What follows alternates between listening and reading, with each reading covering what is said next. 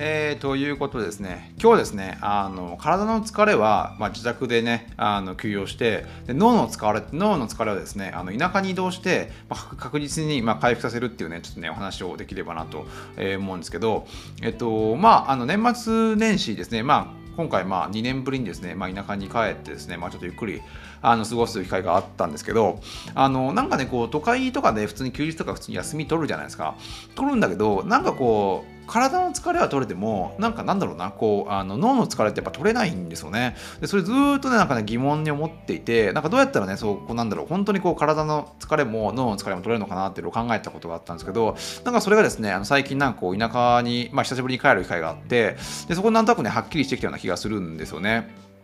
で、本当にこうなんかね、都会とかだとリモートワークの影響もあって、本当こうね、仕事とプライベートの境界線がどんどんね、こう曖昧になっている今世の中ではあるんですけど、どんだけですね、こうクリエイターが、まあなんだろうな、こう仕事と、仕事はですね、遊びの延長とかってこう強がったところで、やっぱこう何ヶ月もずっと連続でね、働き続けることってこうできないと思うんですよね。あの、まあ全然こう普通の、あの、まあ企業とかに勤めてる人よりはですね、こうなんか仕事に没頭しやすい環境ではあるんじゃないかなと思うんですけど、やっぱどうしてもですね、あの脳も疲れてくるんで、まあそれをどうにかしないですねこう休める必要がねどうしてもあるというあるんですよね。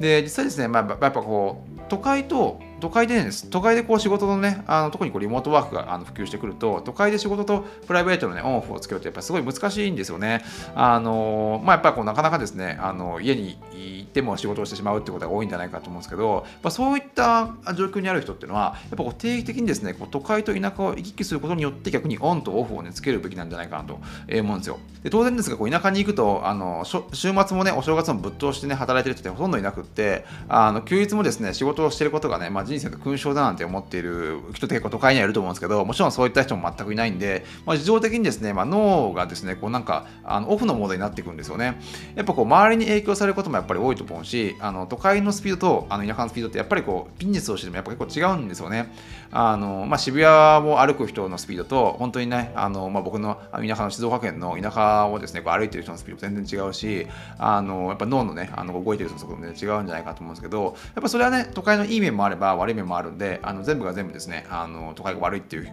必要はもちろんないんですけどやっぱどうしてもですねあの脳を休ませる必要があるんじゃないかなっていうところで田舎に行くことがねやっぱね一つのこうオンオフを切り替える大きなねなんかあのキーワードになってくるんじゃないとかと僕はねお正月帰ってみて思ったわけですよね。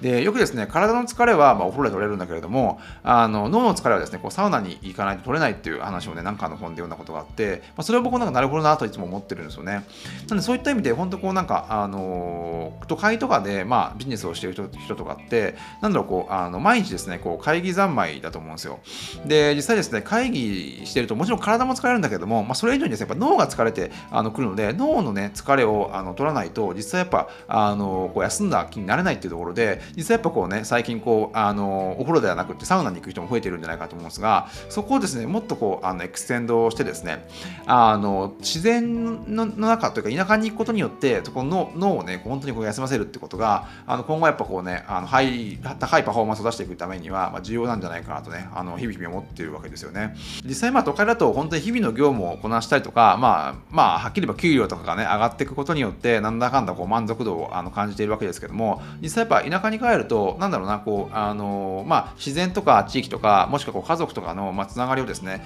こう再度取り戻すことによって、なんか、あのこう仕事というよりは、こう長くこう手をつけてこなかった問題にこう、ね、やっと向き合えるようになっていくんじゃないかと思うんですよ。例えば、こう、例えば、あの本を書きたいと思った時とか、なんだろうな、こう、もっともっとこう、なんか仕事以外のね、あのことにあのチャレンジしてみたいと思った時とか、まあ、そういったなんかね、あのことを、まあ、あの脳が休ま休まったりとか、こう地域の人とか家族とかね、再度こうあのコネクションすることによって、なんかそういったものにね、あの徐々に手をつけられるようになってきたんじゃないかなと僕の経験上あの思うんですね。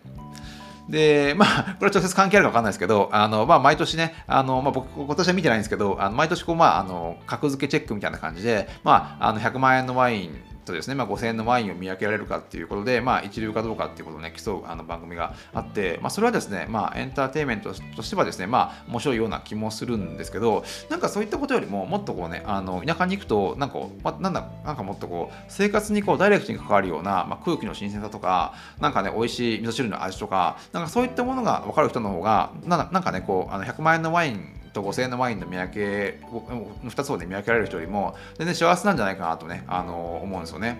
実際なんかねこれもなんかの本で読んだんですけどあの今あの普通にまあ販売されている2000円以下で販売されているワインですらですねあの何世紀も前にあのフランスのを、まあ、貴族たちが飲んでいるワインよりもはるかにねあのクオリティが高いもんだってことが書いてありましたね。まあ、そういった意味でですね、本当にこう、あの意味で、本当のこう、まあ、一流と言われる人たちは、逆にですね、その、あの5000円のワインと100万円のワインを見分けられる人なんではなくて、あの実際はですね、その大して高くない、付加価値の高くない、まあ、あのワインもですね、あのまあ、そういう付加価値の高いストーリーを作って、逆に100万円で売る人、ビジネスマンのことをね、僕は一流芸能人じゃないかなと思うんですよね。まあ、それをなんか当てられる、当てられないとかっていうのは正直どうでもいい話だと思っていて、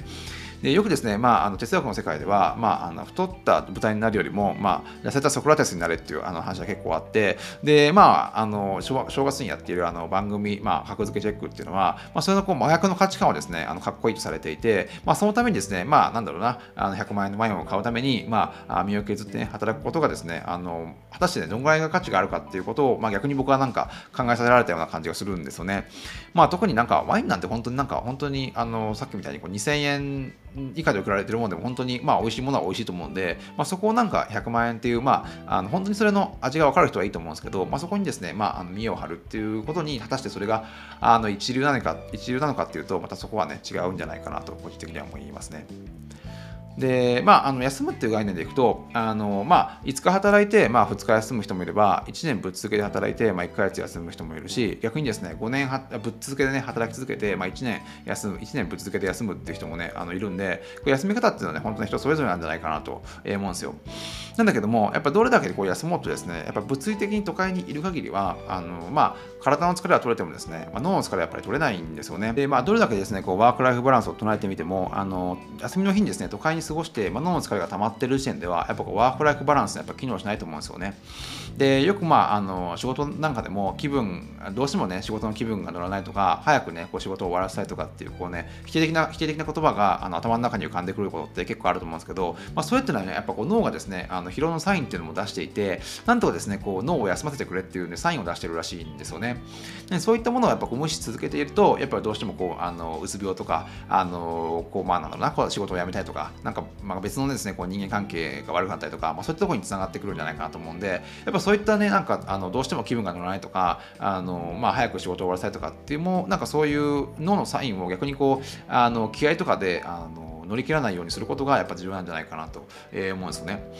で、まあ、やっぱこうあの物理的に都会を離れるとあの田舎とか自然の中で、まあ、過ごす時間が確保でき始めてなんとあの自然とですね、まあ、脳と体が休めて本当の意味でですねこうワークライフバランスが確立できるんじゃないかなと思うんでやっぱ実際こう物理的にですね動くってことはねやっぱ想像以上に重要なんじゃないかなと思いましたね。